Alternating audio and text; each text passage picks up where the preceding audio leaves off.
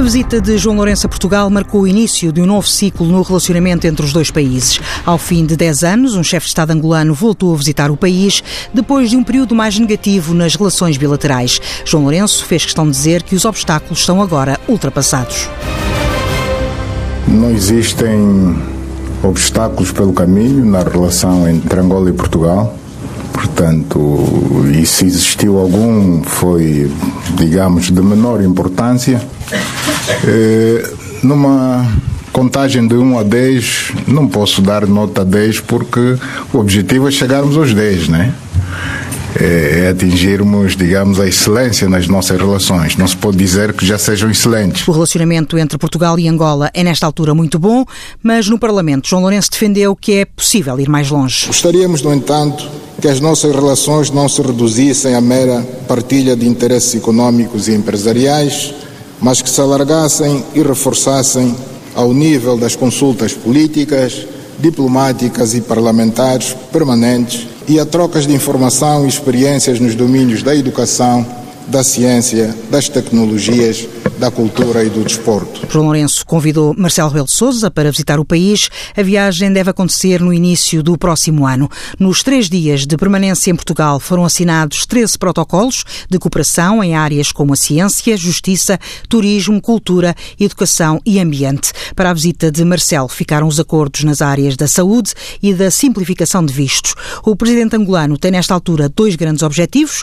O primeiro é o combate à corrupção, o segundo a diversificação da economia do país. Gostaríamos de esquecer que o petróleo existe e passar a viver de outras formas de economia. E para isso, Angola tem grande potencial em outras áreas, potencial esse que está adormecido, e para levantá-lo do estado de letargia em que se encontra, contamos sinceramente com o contributo dos homens de negócio portugueses. O presidente angolano participou no fórum por uma parceria estratégica que juntou dezenas de empresários dos dois países no Porto.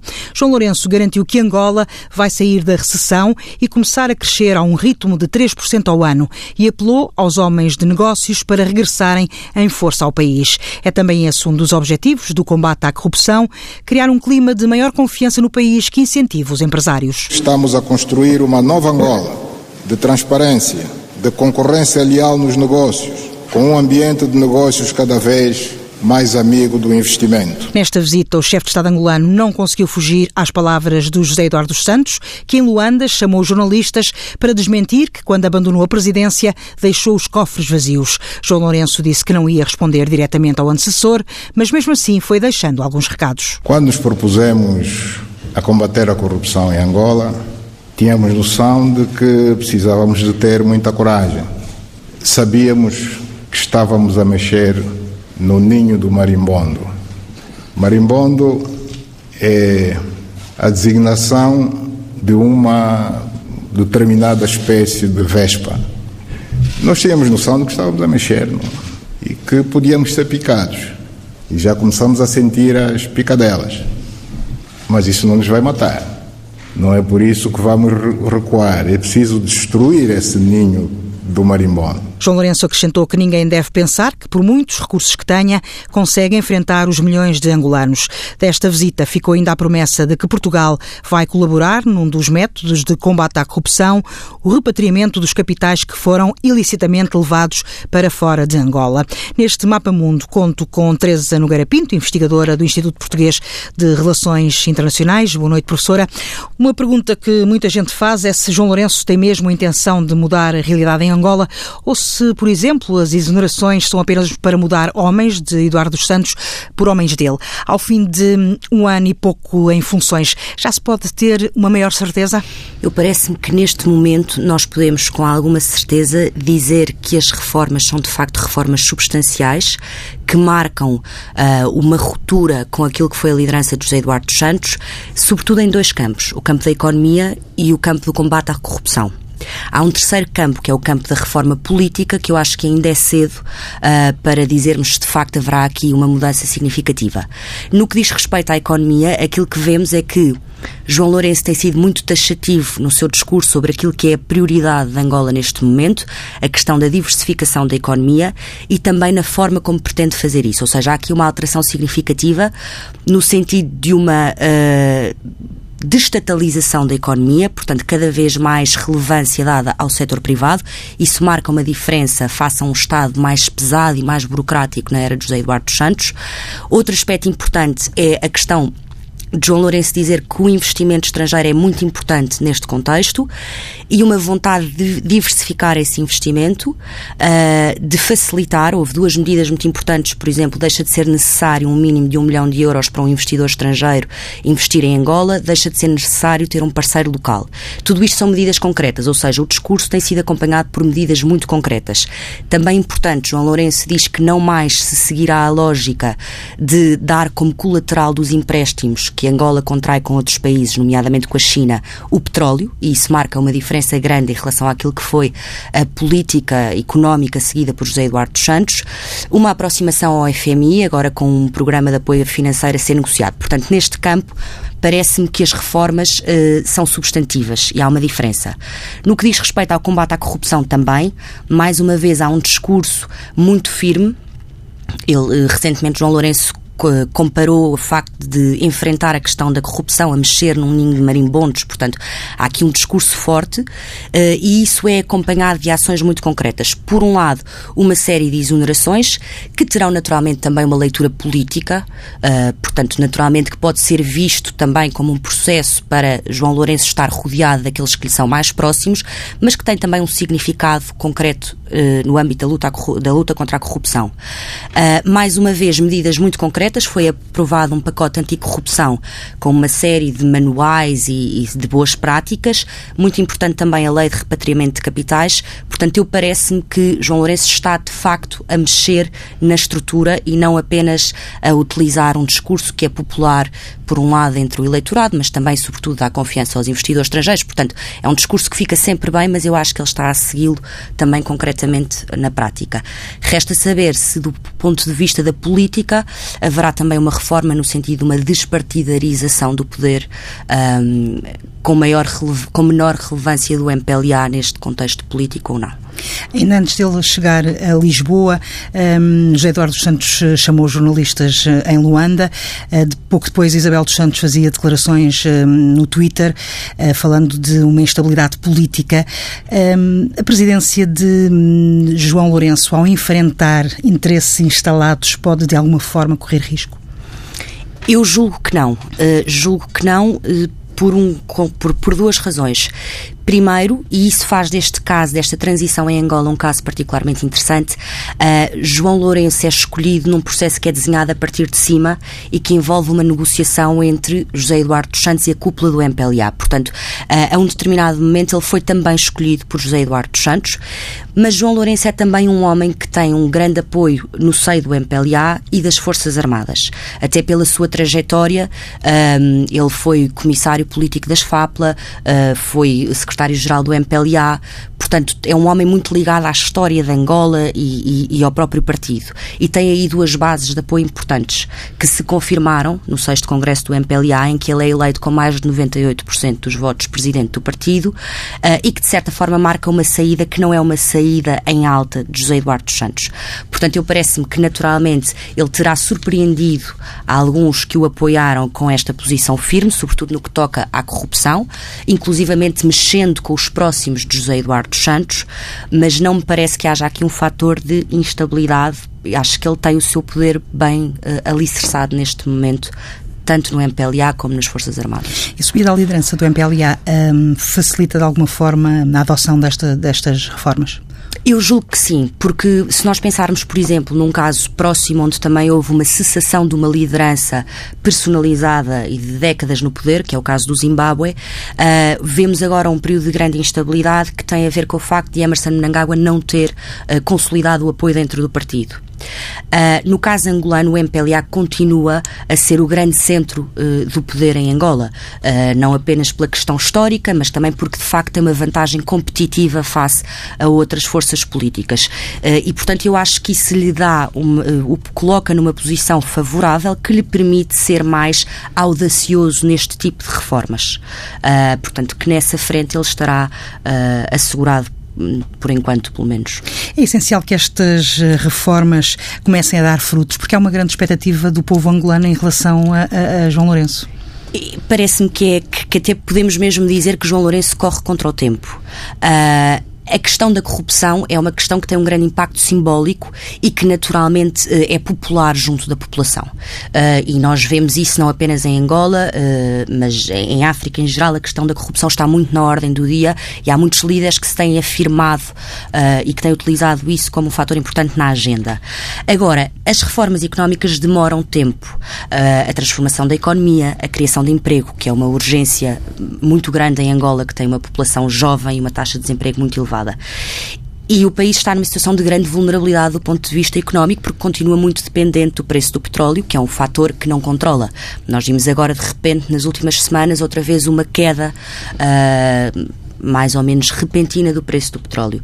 E, portanto, os próximos anos vão ser anos difíceis uh, e, e, e esta, estas reformas demorarão algum tempo a trazer frutos. Uh, e por isso há aqui um equilíbrio delicado.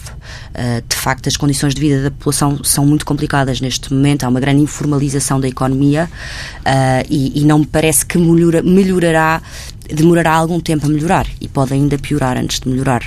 Há um ciclo eleitoral a começar a 2020 até 2022. Hum, seria bom que algumas dessas reformas eh, começassem a entrar em efeito ou começassem a dar alguns frutos, não, não totalmente, eh, antes das eleições hum, regionais, autárquicas? Sim, sem dúvida. Isso seria importante na, perspectiva de consolidar, de facto, o, o, o poder de João Lourenço. Uh, e é, há já alguns sinais positivos, mas de facto há um fator de risco muito grande que é a enorme dependência face uh, ao preço do petróleo, que continua a ser um fator que marca a economia angolana.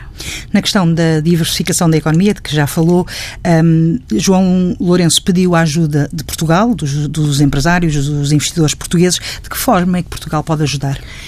Eu parece-me que aqui Portugal uh, pode desempenhar um papel importante, sobretudo uh, porque os grandes investimentos, uh, é, é, difícil investidores uh, portugueses entrarem com grandes investimentos. Não quer dizer que não aconteça, mas isso será mais o perfil de investidores chineses ou norte-americanos. Eu acho que o papel importante é no tecido da pequena e média empresa e de, de investimentos, se calhar, uh, menos volumosos, mas que são muito importantes no quadro de uma diversificação da economia e em que se pretende que o setor privado seja mais forte. E depois, esta é uma questão que é dita várias vezes, portanto, quase que cansa, mas que é uma verdade. A questão da língua é uma questão muito importante uh, e que, portanto, nos torna uh, mais próximos e mais úteis uh, no momento de alavancagem da economia, na cooperação em setores estratégicos. Não, já não falo apenas da educação, mas pensarmos, por exemplo, na questão da agricultura, que é uma prioridade deste regime de João Lourenço, nós podemos, de facto, uh, ter um papel importante. Uh, e há também um grande otimismo entre as empresas portuguesas de que agora, se calhar, se abrirá um novo ciclo de oportunidades uh, em Angola. Porque nos últimos anos tem havido algum retraimento dos investidores em, em, em investirem por causa da, da questão das dívidas. Um, João Lourenço disse que essa questão está a ser regularizada, já, já foi paga uma parte da verba. Isso aumenta a confiança?